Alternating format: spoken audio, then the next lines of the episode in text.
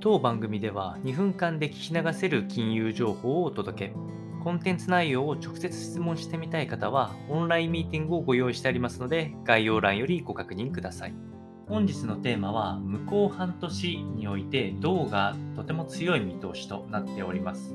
原油を上回る強気見通しとなっておりまして、こちらは、えっと、投資家、特に、プロ、アマ問わずに、えー、見通しを調査しているマーケッツライブパルスの週間調査から分かったデータとなっておりまして、えー、今最も強気に、えー、価格が上昇しやすいと見ているのが同価格となっておりまして、えー、直近、え価格上昇している原油をさらに超える水準で、え値上がりをしていくのではないかというふうに見られております。えもちろん、プロだけでなく、個人投資家も強い見通しを立てておりまして、それはトウモロコシや金をも超えるアウトパフォームを予想しているというお話となっております。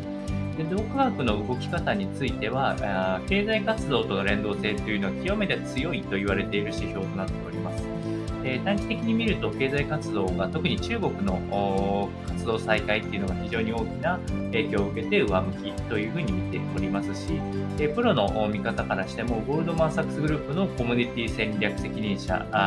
の方の発言から見ても銅の需給が今後数年以内に自身が商品市場で見たこともないほど逼迫する可能性、まあ、つまり価格が上昇する可能性がある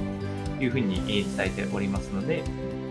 まあ、あとはインフレ率の動向とか、FRB の動向によっては、えー、多少変動が出るかと思いますが、現状の見通しではこの形になりますので、参考にお届けをいたしました。